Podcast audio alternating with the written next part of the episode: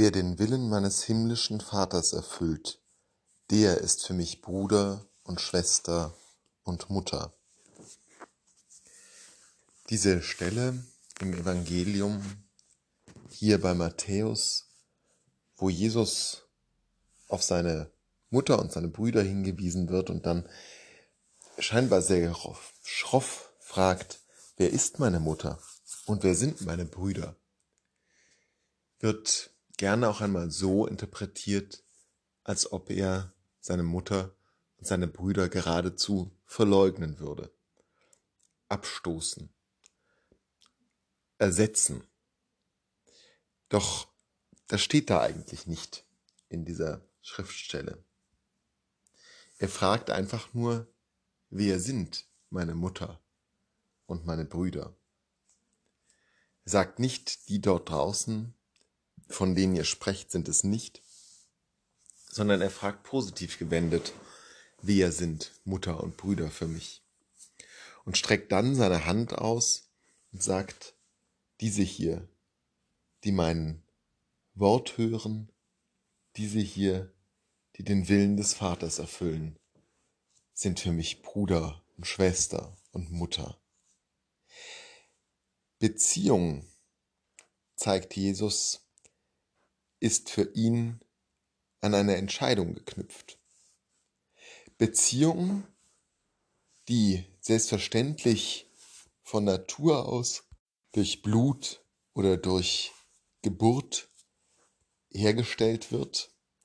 Das ist die Art, wie wir Beziehung kennen und pflegen. Und es ist ja auch sehr wichtig, dass diese Möglichkeit für uns Menschen da ist. Ja, Beziehungen lernen wir ja gerade erst dort in den Familien, wo wir hineingeboren werden.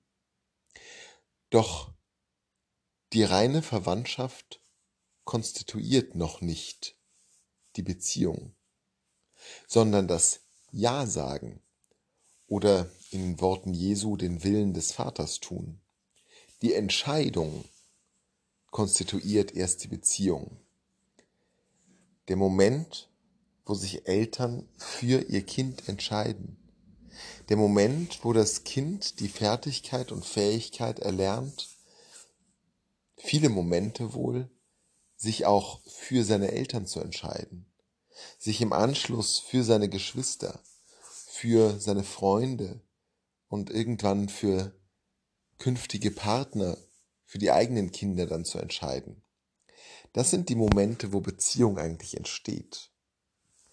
Dieses den anderen ernst und wahrnehmen und auf den anderen eingehen, konstituiert Beziehung.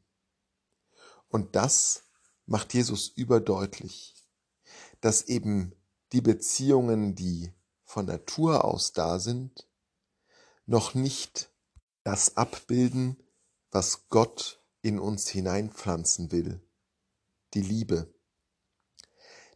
Die bedarf unseres entschiedenen Aktes. Und auch nicht nur einmal, sondern immer wieder. Immer wieder müssen wir den Willen des himmlischen Vaters erfüllen, um mit Jesus Christus in eine Beziehung zu treten.